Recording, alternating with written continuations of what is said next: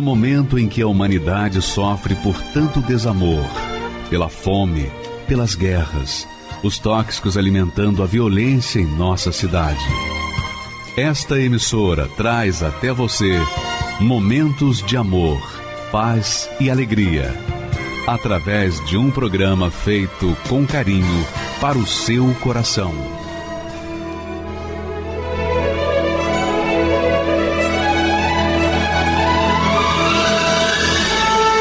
E agora, com você, a Palavra Amiga do Bispo Macedo.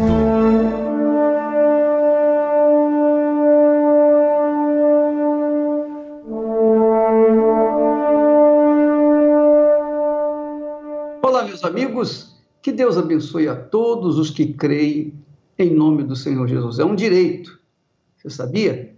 Se você crê, você tem o direito, o privilégio de ser abençoado.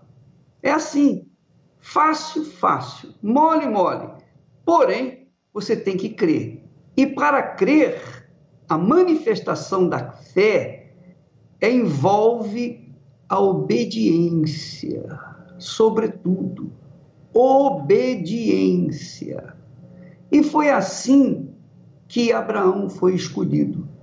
Olha só o que Deus fala o que Deus fala para mim, fala para você, fala para com todos os que estão sofrendo, para com todos que são pobres, desempregados, para com todos os que estão sofrendo, para com todos os que estão gemendo.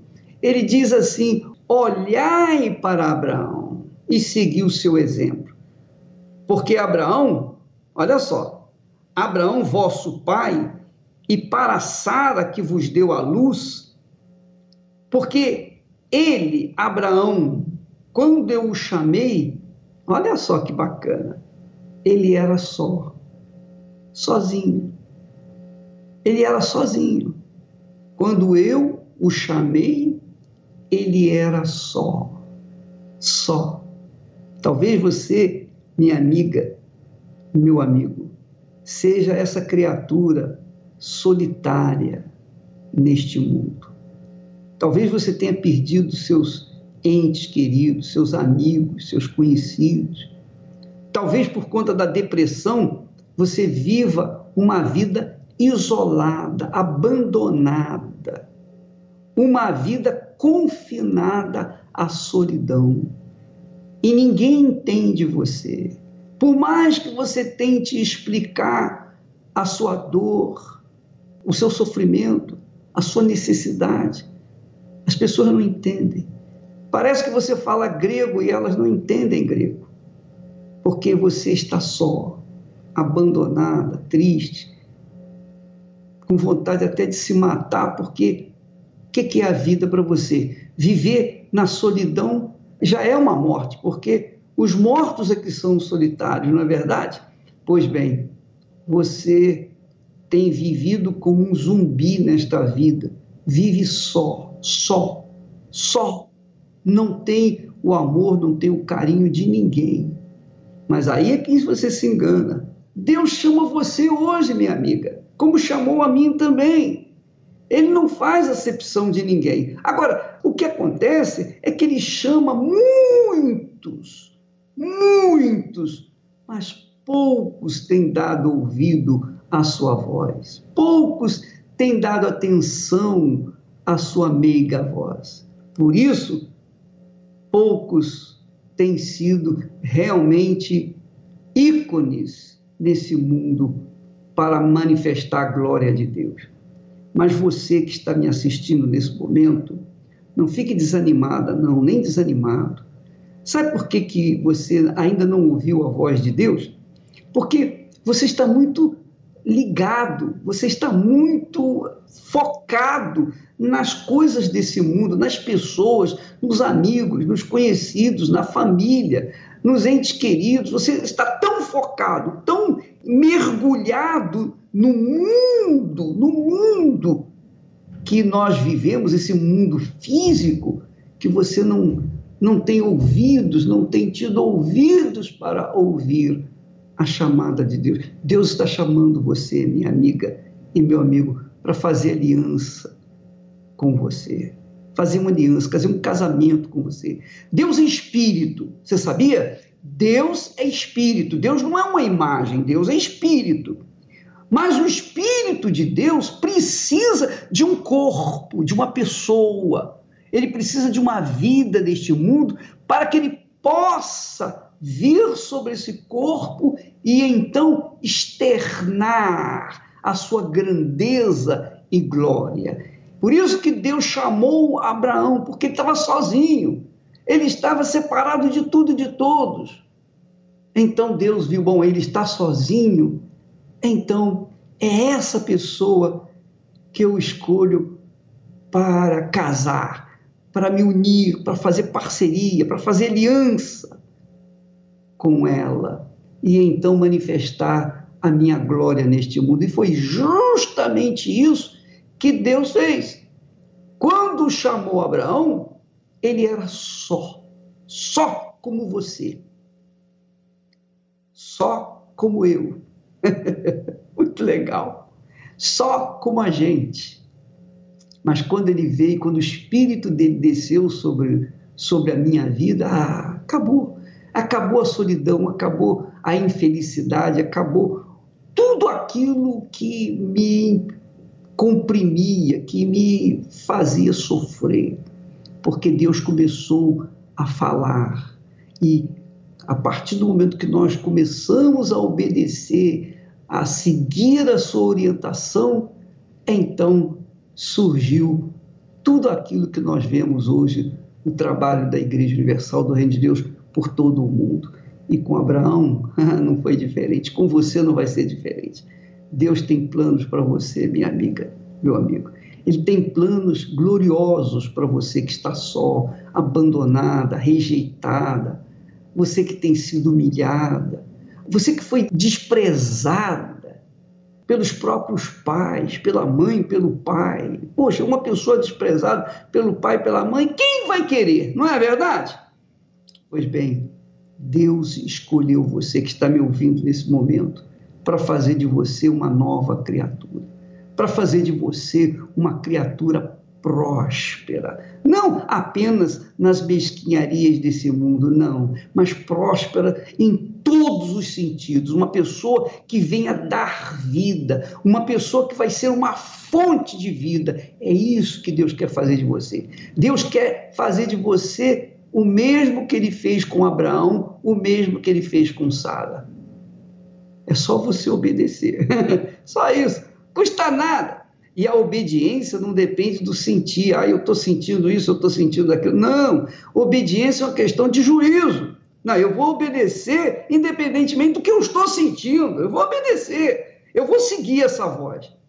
Você vai ver que Deus vai fazer algo grande na sua vida. No final do programa, nós vamos orar. Na oração, eu tenho certeza, é o que o Espírito Santo me inspira nesse momento e eu falo com fé e coragem, Deus vai se manifestar em você logo antes de terminar essa programação. Então, aguarde mais um pouquinho. Vamos assistir a programação toda, testemunhos, etc. Aliás, um testemunho magnífico que eu quero que você preste atenção. Aí aumente mesmo o volume do seu televisor, do seu rádio, do seu computador, mas aumente mesmo para você não perder nenhuma palavra porque o testemunho desta senhora é simplesmente magnífico, porque Deus se manifestou a ela, como vai se manifestar na sua vida daqui a pouquinho.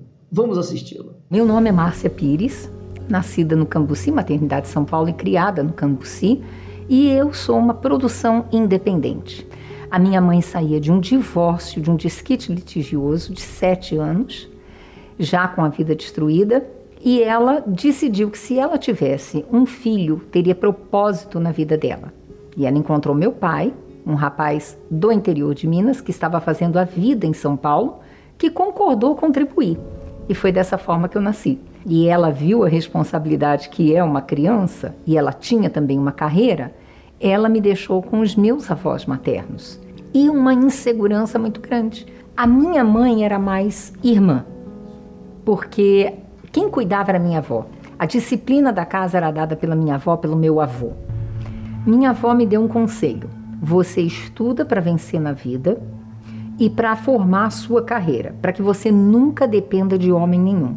Eu acho que até mesmo por isso que minha mãe nunca foi feliz na vida sentimental, porque o mesmo conselho ela ouviu e ela sempre investiu na carreira dela. E eu fiquei em casa sozinha com o meu tio. E foi aí que começou o abuso. Com isso, reforçou ainda mais: eu tenho que vencer na vida para sair desta casa. E eu comecei a trabalhar aos 13 anos de idade. E eu trabalhava, mas o intuito era ficar longe de casa. E o intuito era ter o meu dinheiro para que eu vencesse na vida. Mas essa situação também agravou muito a minha condição emocional. Tudo por causa do abuso abuso sexual e psicológico, porque você não pode contar para o seu avô, você não pode contar o que está acontecendo para eles, você vai matá-los. Então eu sofri o abuso sexual e o abuso psicológico. E isso formou um buraco na minha vida. Então eu era aquela pessoa firme, conquistadora, mais emocionalmente destruída. E aí foi que me levou a esse relacionamento de sete anos que quase destruiu minha vida. Especialmente quando ele começou com ciúme, me seguir e começou a me sufocar. Mas quando você tem uma carência muito grande, quando você tem uma baixa autoestima, para você é o tudo. Poxa, consegui alguém que realmente me valoriza, que realmente gosta de mim. Porque daí eu me entreguei como um livro aberto para ele e ele viu, ele sentiu a minha carência. Aí as coisas foram piorando. Como que geralmente a violência doméstica ou o femicídio começam.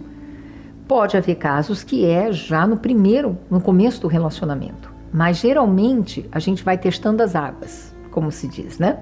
Então, é uma palavra mais rústica ou incute na pessoa o senso de que ela não vai conseguir sobreviver sem esse parceiro. Palavras como você é burra, você não pensa, eu não sei o que eu vou fazer, eu não posso te deixar sozinha, você nunca vai aprender começam a fazer parte do vocabulário desse relacionamento. E a pessoa carente vai aceitando e vai se conformando. Essa é a, quem eu sou. Ele está falando quem eu sou. Só que do abuso verbal vai para o abuso psicológico e depois começa o abuso físico. Então é no momento de briga, um empurrão, num momento de, de, de um, uma discussão, pega alguma coisa, joga na parede. Ele ainda não tocou, mas já está a caminho. E eu passei por tudo isso. E quando eu fui ver, eu virei o saco de pancada dele. Aí você pensa assim: como pode uma pessoa que tem um emprego com uma diretoria internacional aceitar isso? Mas é o que eu falei: essa pessoa forte era só uma capa quem eu era era pessoa fragilizada, vulnerável, fraca e eu me tornei totalmente dependente dele. E aí a minha vida virou um inferno. Eram assim, eu estava na, trabalhando na diretoria, ele vinha no local de trabalho.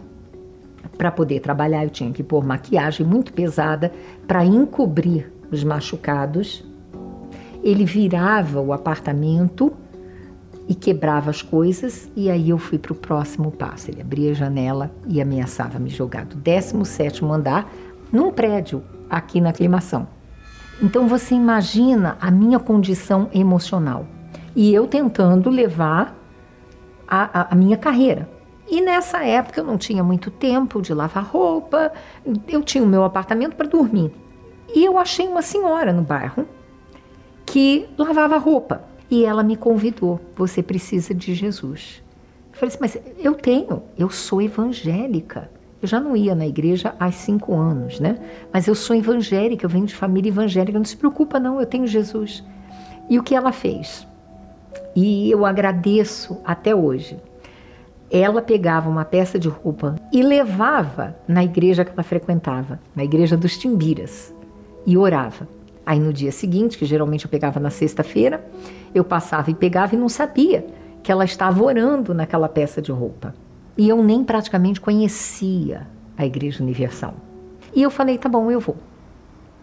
Aí fomos, corrente de Jericó, domingo à tarde. Uma pessoa que vem de uma igreja tradicional. Eu entro na igreja, uma igreja tradicional, aonde não se faz barulho, não se bate palma, aonde existe aquele sermão polido. Eu olhei, eu me segurei por educação para não sair daquela reunião. Mas eu fiquei desesperada. E no momento que eu pus o pé na porta, eu falei: eu nunca mais piso nesse lugar. Esse lugar é para maluco. Eu não preciso disso. Eu já estou ficando maluca. Se eu ficar aqui, eu vou ficar pior. E saí.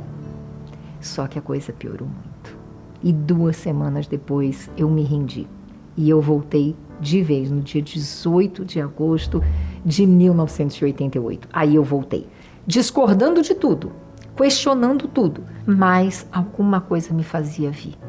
Essa alguma coisa a gente sabe que era o Espírito Santo que tinha um plano. Eu não sabia. Mas aí os meus ouvidos começaram a ouvir. Aí eu tive aquele momento que a palavra entrava, comecei a frequentar quarta-feira, comecei a frequentar sexta-feira e eu comecei a ver que eu não era tão burra assim que eu não era o lixo que ele me fazia sentir. Porque como é que eu podia ter uma carreira, ter uma inteligência, estar trabalhando numa multinacional e de repente ser uma pessoa imprestável do jeito que ele me fazia sentir? E na igreja, ouvindo a palavra, eu fui aprendendo a fé inteligente. Me batizei nas águas e comecei a buscar o Espírito Santo. Eu não podia buscar o Espírito Santo com ele. Ele era o oposto de tudo que a palavra de Deus me dizia. Então eu tive que ir por esse processo de realmente largar aquele relacionamento, me mudar, estar sozinha e aí olhar para Deus. E nós fazíamos uma vigília pela igreja de 13 semanas. Naquela época era muito comum, num monte em Santo André. E foi nesta vigília, no dia 4 de setembro de 89, que eu recebi o Espírito Santo no alto do monte ali, no meio daquela vigília, no alto do monte, eu recebi o Espírito Santo. Mudou completamente. Eu ainda tinha minha carreira, mas já não me interessava mais tanto. Já não era o meu projeto de vida. Naquele momento que Deus me deu o Espírito Santo, ele me devolveu minha dignidade. Ele me devolveu a razão de viver. Ele me mostrou. Ele me fez me ver pelos olhos dele. Porque eu me via pelos meus olhos críticos, pelos meus olhos de rejeição, de complexos, de fraqueza, de vergonha pelos erros, pelos pecados que eu tinha feito. E quando eu recebi o Espírito Santo, eu me vi pelos olhos de Deus aí eu vi o meu valor. Minha jornada profissional continuou. Aí em seguida, nós já estávamos meio de olho, Marcelo e eu. O que me chamou a atenção dela nesse momento, que ela já estava separada do namorado, ela já estava sozinha, cuidando da vida dela, no emprego dela, muito bonita. Mas o que me chamou a atenção não foi a beleza, física. Eu sabendo do testemunho dela, que ela tinha um nível superior, então é, isso também não me chamou a atenção, não, é, não mexeu comigo, mas o cuidado dela para com as coisas da igreja. E eu pensei comigo, poxa, eu preciso de alguém assim. E aí nós começamos a namorar. Agora eu tinha que lidar com uma porção de obstáculos. O meu nível educacional não era alto, eu tinha o primeiro grau só, mas ela tinha nível superior. Ela falava é, duas línguas, falava português, alemão, ela falava alemão fluentemente e falava inglês. E eu falava o meu português só, mais nada. E se eu fosse olhar pelos meus preconceitos e conceitos anteriores, jamais. Jamais. Por quê? Nível diferente, uh, famílias diferentes, ele não estava numa carreira, então jamais estaria nos meus critérios, nunca. Mas eu via o homem de Deus. A reação dela era de uma pessoa quando ela estava comigo. É como se ela ela deixasse a Márcia, administradora, a Márcia empreendedora. Ela era uma mulher de negócios, muito bem sucedida. Essa atitude que ela teve de deixar a Márcia superior em casa e perto de mim ela era a Márcia que me completava. Como que eu consegui me submeter a ele? Como? Eu via nele o homem de Deus. Então os meus olhos não olhavam mais pelos quesitos humanos. Eu nunca eu nunca imaginei ou pensei que um dia eu poderia tirar proveito da capacidade intelectual dela. Eu, inclusive, fui alertado pela mãe dela. É, a mãe dela disse para mim: Olha, ela vai mandar em você. Quando nós tínhamos as nossas diferenças, fase de adaptação, eu sempre lembrava que Deus escolheu a ele. Então isso me fazia respeitá-lo. Então nós não tivemos problema de falta de submissão, de brigas ou eu impondo apesar de tudo que eu tinha, porque literalmente eu era uma nova pessoa. A Márcia de antes jamais se submeteria. A Márcia de antes jamais casaria com uma pessoa que não tivesse mais do que ela tinha. Não é igual, tinha que ser mais do que ela tinha. Então, embora a gente era muito diferente e ainda somos muito diferentes, mas a semelhança de objetivos é tão forte que as indiferenças não atrapalham elas quase que não aparecem. A gente não nota as diferenças. E quando tem alguma coisa que alguém tem que levar vantagem, ela deixa para mim tomar vantagem. Ela prefere que eu tenha a vantagem. E tem situações que eu prefiro que ela tenha vantagem. Então, nas dificuldades, a gente se agarrou mais. E é assim que a gente tem vencido há 30 anos. O que, o que reina entre nós é o desejo dela me ajudar, de me auxiliar. Então, Deus realizou o meu desejo. Eu queria alguém que me ajudasse, que me completasse. Eu encontrei. Achei primeiro o meu maior amor, que foi o Espírito Santo. E através do meu maior amor, ele me deu Marcelo.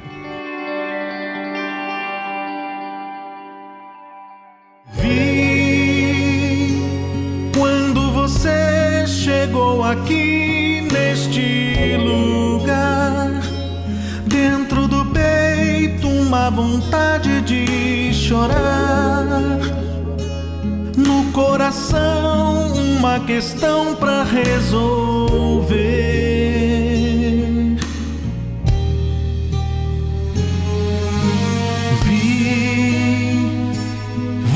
Tentando amenizar o sofrimento, fazendo tudo para fugir desse momento, só não sabendo realmente o que fazer.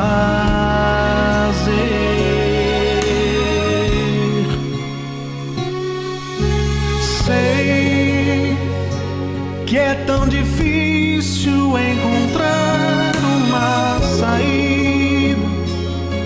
Você não sabe mais o que fazer da vida.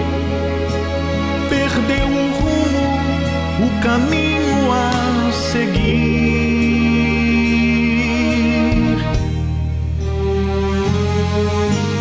Hoje, mais uma vez, você tentando se encontrar, meio sem jeito entrou aqui neste lugar. Pode falar, estou aqui pra te ouvir.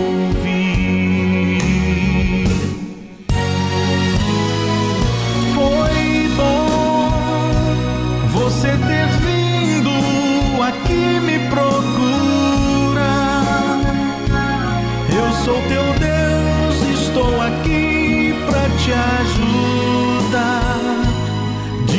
em diante, com você sempre estarei.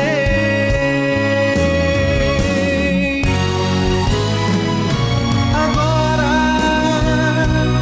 a sua vida está em minhas mãos.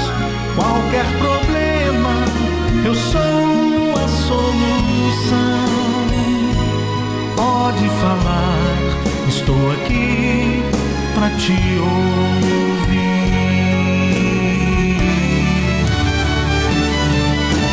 Foi bom você ter vindo aqui me procurar.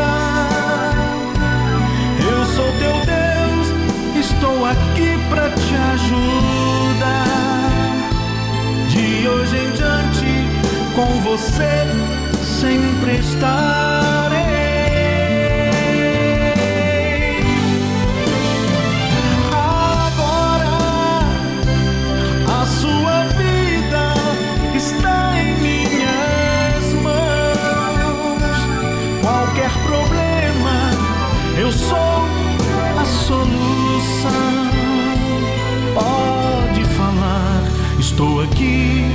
Pra te ouvir.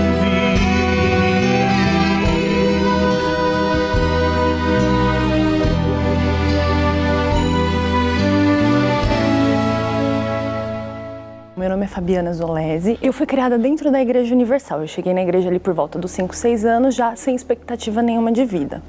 E aí, com os frutos dos sacrifícios, a perseverança da fé da minha mãe, tudo teve resultado. Meu pai parou de beber, parou de fumar, foi tendo a libertação dele, ficando menos agressivo.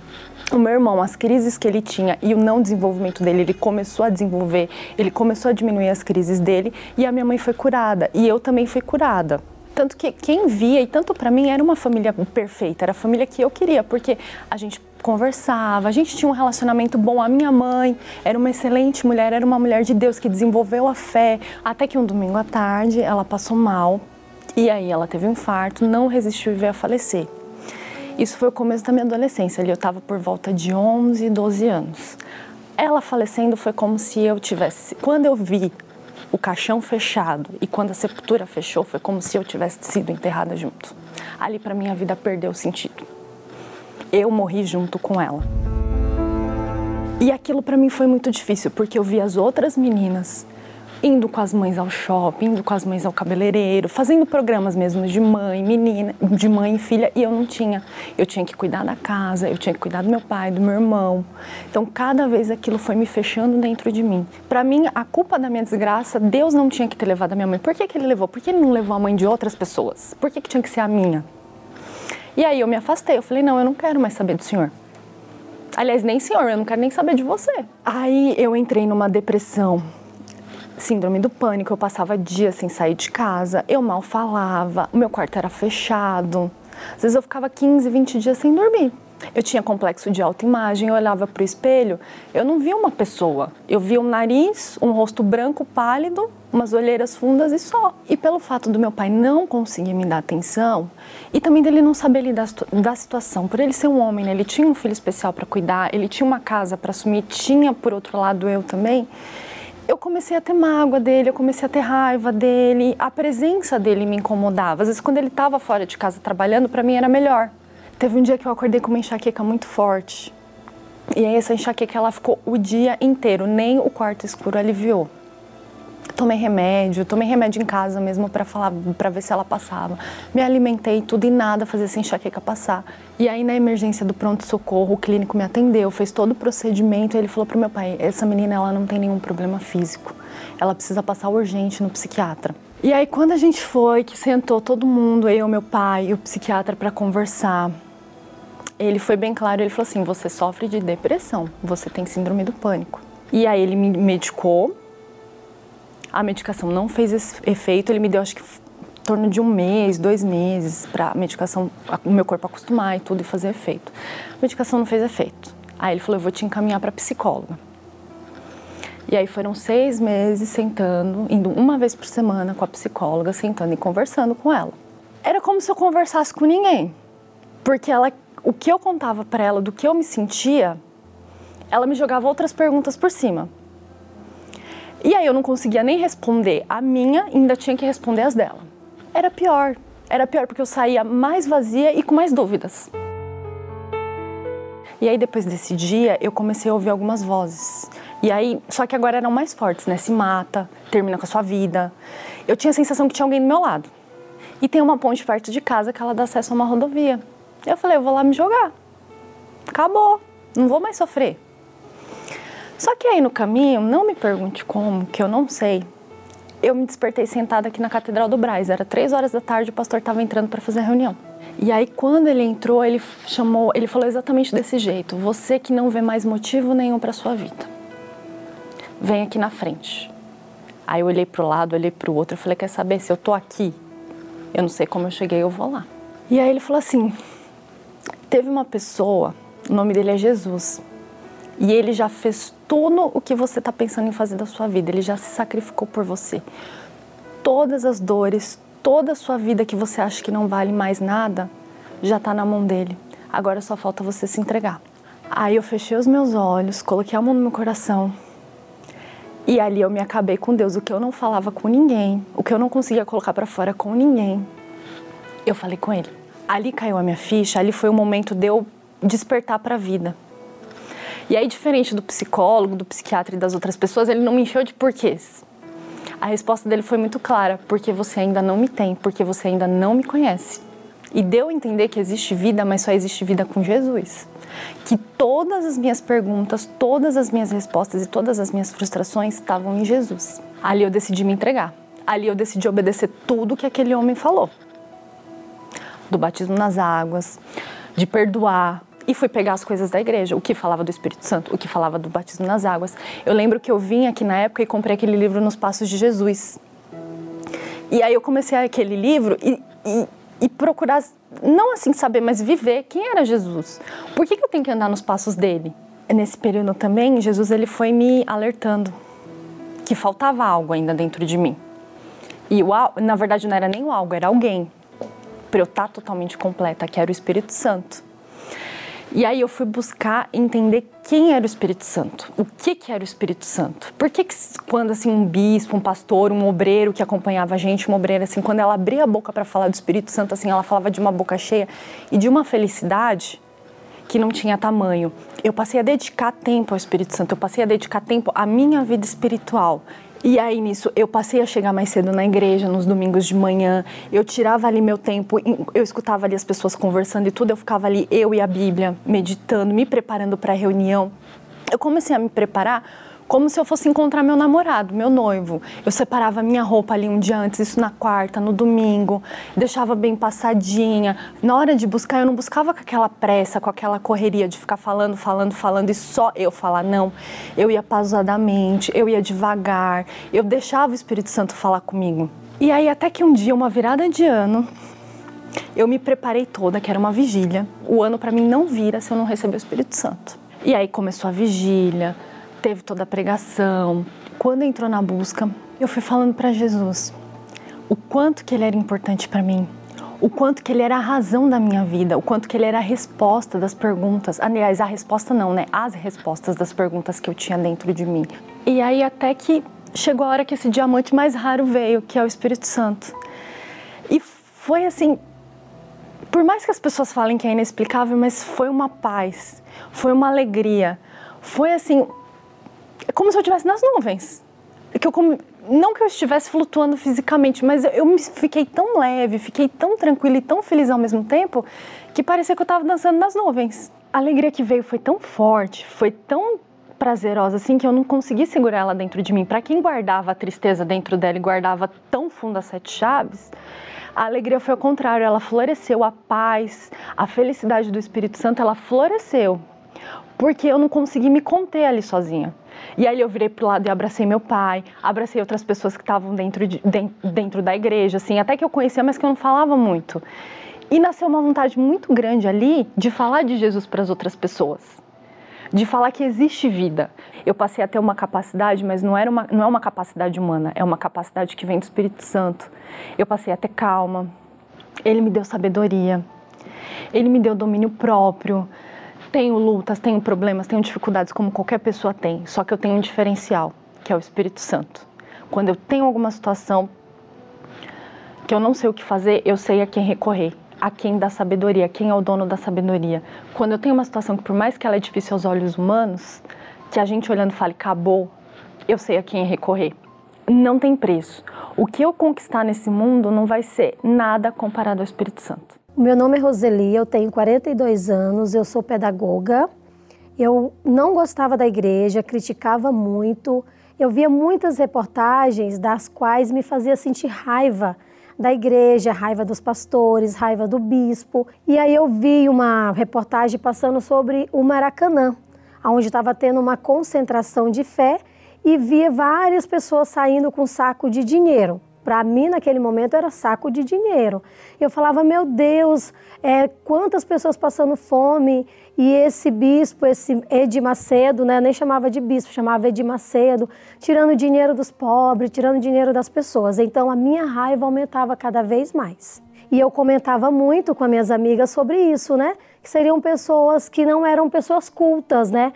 Por isso que ele conseguia enganá-las. E o que eu pudesse fazer para poder impedir que aquela igreja continuasse aberta, eu, eu ia fazer, porque o que eu queria é que aquela igreja, né, a Igreja Universal, fechasse. Eu era católica, né, então assim, eu fui criada, né, batizada na Igreja Católica, fiz primeira comunhão, fiz a crisma.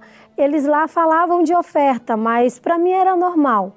Mas na, na Igreja Universal, para mim era coisa normal, a forma que eles pediam a oferta, né? Eu acreditava que era para o benefício dos pastores e do bispo, benefício da igreja, não benefício das pessoas, né? E aí nesse, nesse período, nesse período de todas essa, essas reportagens, eu fiquei doente, surgiu uma enfermidade. Eu fiquei cinco anos com essa enfermidade, procuramos vários médicos, especialistas, mas eles não conseguiam encontrar o diagnóstico. Os sintomas eram desmaios constante, tinha muitas dores de cabeça, falta de ar. E aí eu comecei a ficar na dependência de remédios para poder dormir.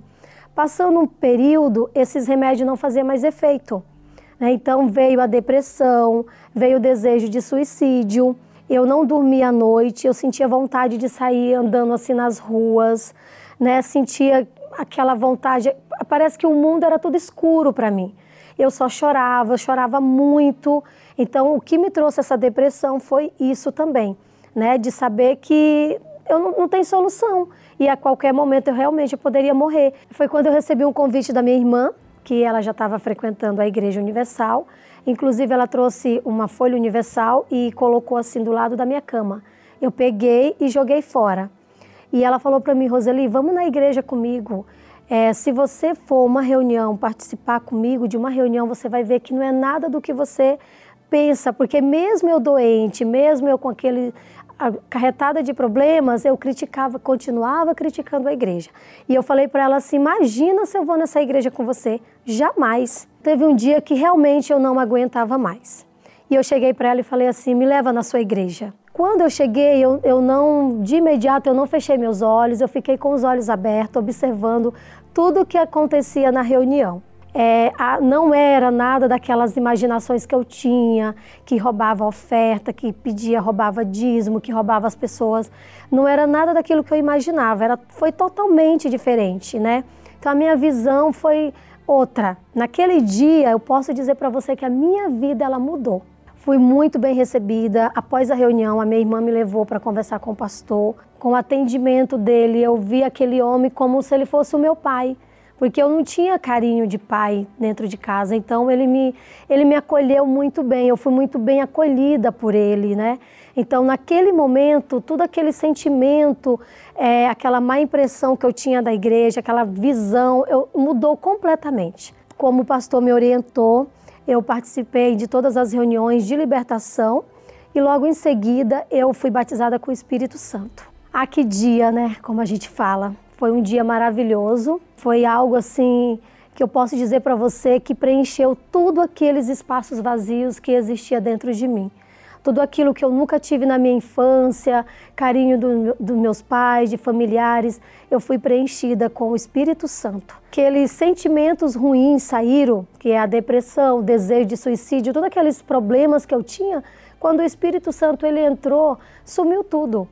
Hoje o meu coração ele é preenchido pelo Espírito Santo. Hoje eu durmo super bem, hoje eu tenho saúde. Eu fui realizando todos os meus sonhos pessoais que eu tinha, formação acadêmica, pós-graduação, é, conquistas financeiras, né?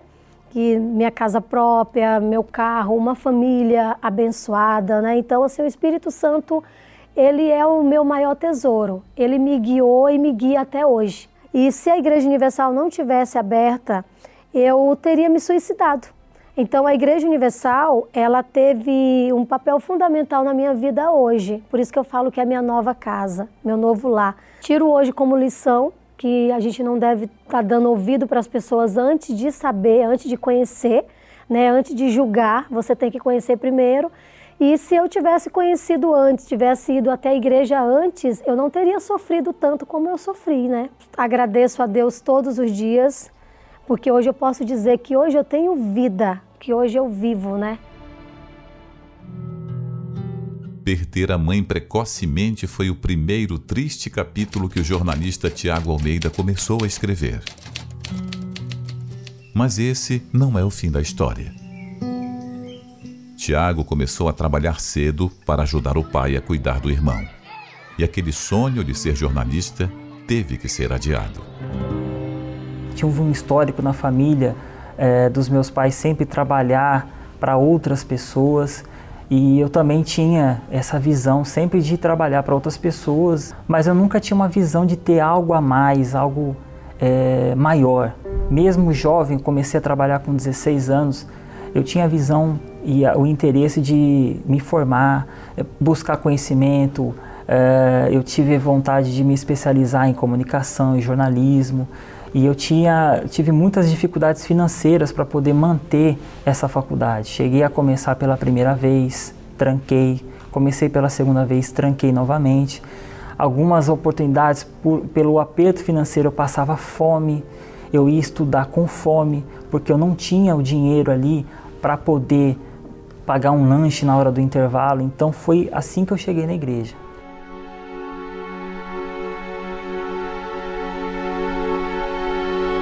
Aí eu vi o poder da fé que eu poderia exercitar na minha vida, que eu poderia ter algo a mais, poderia ter uma vida completa, uma vida próspera.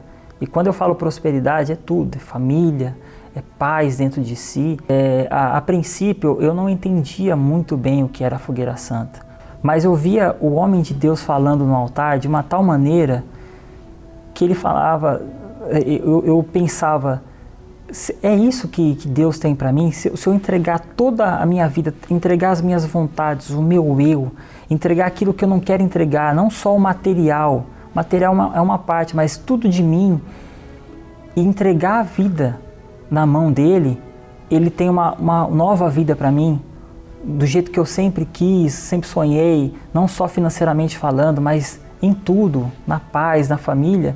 Então eu vou fazer essa prova com Deus. Por mais que lá fora havia um preconceito contra a igreja e ouvia falar muitas coisas contra a igreja, falando que o pastor queria seu dinheiro, que é, é, a fogueira santa era uma forma de atrair mais dinheiro para a igreja, para os pastores, eu não via isso.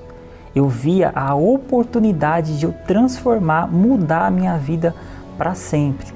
Foi aí que eu coloquei toda a minha força. Foi aí que fui, fui fazer a primeira fogueira santa. Eu um jovem de 20 anos tem uma vaidade de ter um, o seu carro, sua mobilidade motora, sua independência, eu me desfiz não só de um valor de um carro, de um algo material, mas da minha vaidade que eu tinha. Eu, eu, me, eu me sentia bem com aquele carro, né? Me desfiz daquele carro e coloquei no altar, e coloquei a minha vida no altar.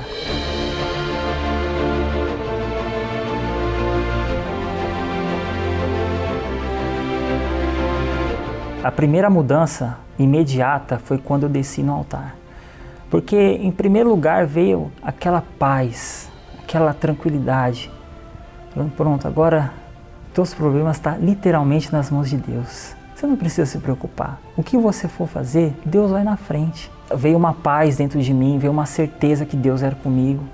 E a, a, através da experiência, dessa primeira experiência que eu tive no altar, eu, eu, eu soube é, qual que era o caminho certo, o que eu deveria fazer. Eu já não era dependente do meu pai, né, financeiramente falando, comecei a morar sozinho, já tive a minha independência financeira. Aí, com o tempo, eu conheci a minha esposa, casei com ela, é, a gente começou a crescer é, é, profissionalmente falando. Eu, eu consegui é, ter um emprego onde comecei a ganhar três vezes mais o que eu ganhava no anterior. Aí a gente começou a mobiliar a casa, a gente começou a fazer viagens. Após algumas experiências na fé, é, faltava algo a mais na minha vida. Eu pensei assim, eu quero ver a grandeza de Deus mesmo na minha vida. E foi quando Deus falou para mim, o Espírito Santo falou para mim, você tem que ser empresário. Foi aí que eu saí da empresa que eu tinha, que era uma segurança, era um porto seguro financeiro que eu tinha. Foram oito anos de empresa e saí de lá. Foi aí que eu tinha o dinheiro reservado dessa rescisão, estava guardado para poder abrir a loja física e veio a fé da fogueira santa. E Deus falou para mim: coloca no altar. E eu não resisti a essa voz. Coloquei todo o dinheiro no altar sem reserva. Eu fiquei sem nada para abrir loja física, para poder investir no e-commerce. Eu fiquei absolutamente sem nada. E o altar não ficou em silêncio, não ficou em dívida.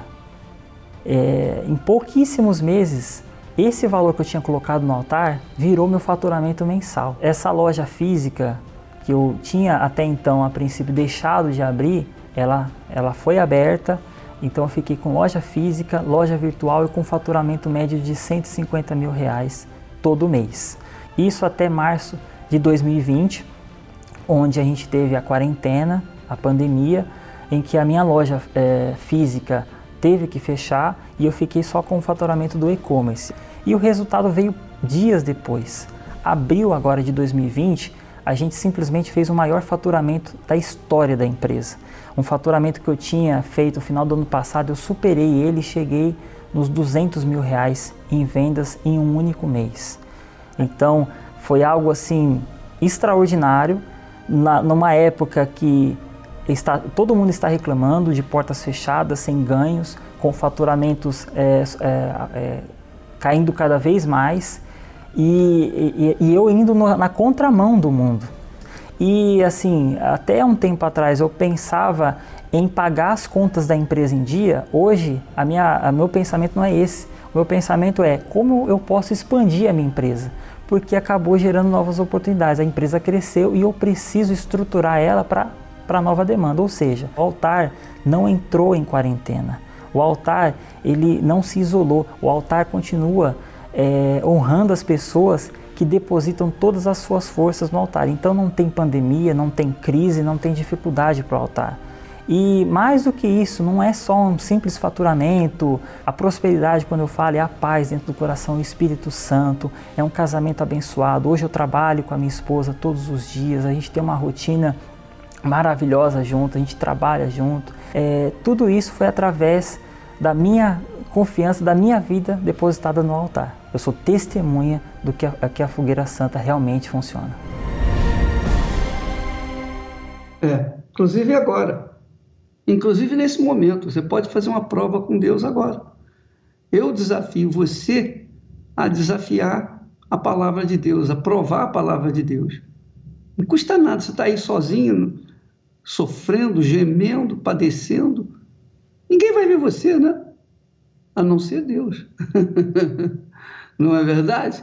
Ninguém sabe de você, da sua existência, mas Deus sabe. E nós vamos falar com Ele em seu favor. E você vai ver a resposta dele aí, onde quer que você esteja. Seja numa prisão, num hospital, em casa, num barraco, num palácio, onde quer que você esteja, debaixo de um viaduto, ele vai dar sinal de que existe, e esse sinal que ele vai dar para você significa ele chamando você para vir com ele, para se entregar para ele, para que ele possa mudar a sua vida. Vamos falar com Deus. Elevo os meus olhos para os montes, de onde me virá o socorro. O meu socorro vem do meu Senhor, que criou os céus e a terra.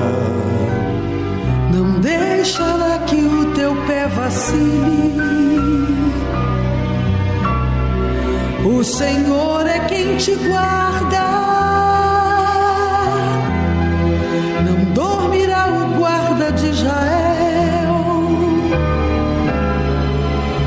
Ele é o teu socorro.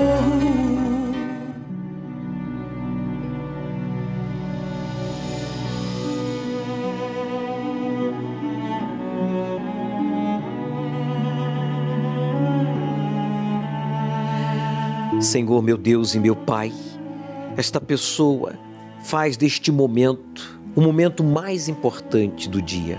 Ele para tudo para falar com aquele que pode, quer ouvir e pode resolver este problema que ele está enfrentando. Porque advogados, médicos, familiares, amigos, clientes, vizinhos já escutaram as suas lamentações, os seus pedidos, mas não puderam resolver o problema. Políticos, religiões, famosos, dinheiro não resolve o problema dessa pessoa. O que essa pessoa precisa é de um milagre.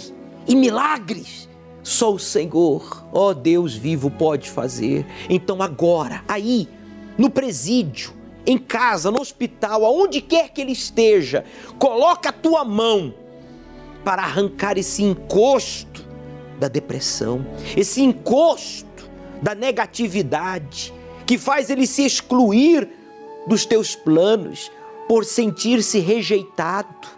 É verdade que o Senhor, meu Pai, escolhe e favorece, abençoa, principalmente os desprezáveis, os que são rejeitados a exemplo de Lia, de Jacó, de Davi e de tantos outros homens e mulheres que foram rejeitados até pelos seus próprios familiares, mas não por ti, ó Deus de Abraão, de Isaque e de Israel.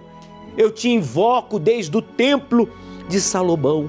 Estenda a tua mão e arranque essa dor, arranque esse encosto, arranque esse vício, arranque esse medo, arranca, Deus, a miséria que há na vida desta pessoa, que fez com que tudo desse errado. Ele se casou, ela se casou pensando, planejando ser feliz, mas depois que se casou, depois que se juntou, depois que foi viver com esta pessoa, a sua vida se tornou um inferno.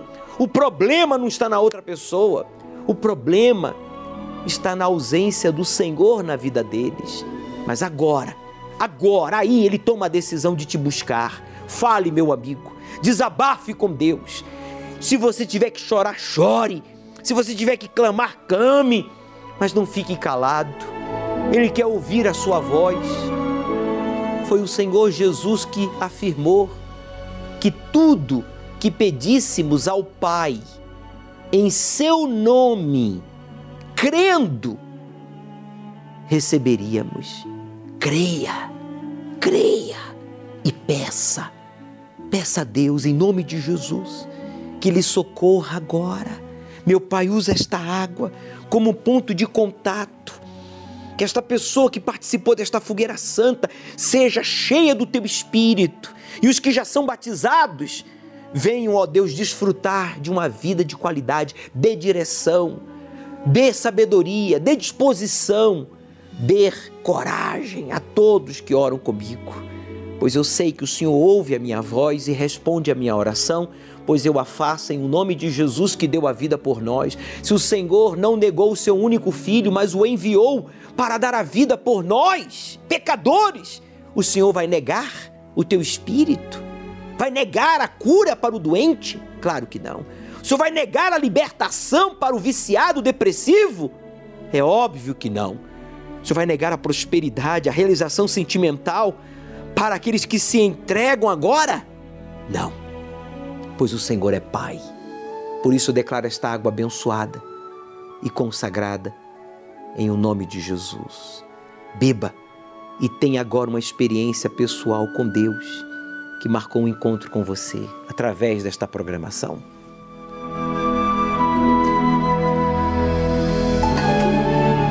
Senhor Espírito Santo, e possua o nosso corpo, a nossa mente, o nosso coração que sejamos um instrumento nas tuas mãos, que nesta semana do aconselhamento, do atendimento familiar, esta família, este ente querido seja instruído, ajudado e abençoado. Pois em tuas mãos eu entrego a todos. E você que concorda, diga graças a Deus. Elevo os meus olhos para os montes de onde me virá o socorro? O meu socorro vem do meu Senhor, que criou os céus e a terra. Não deixará que o teu pé vacile. O Senhor é quem te guarda.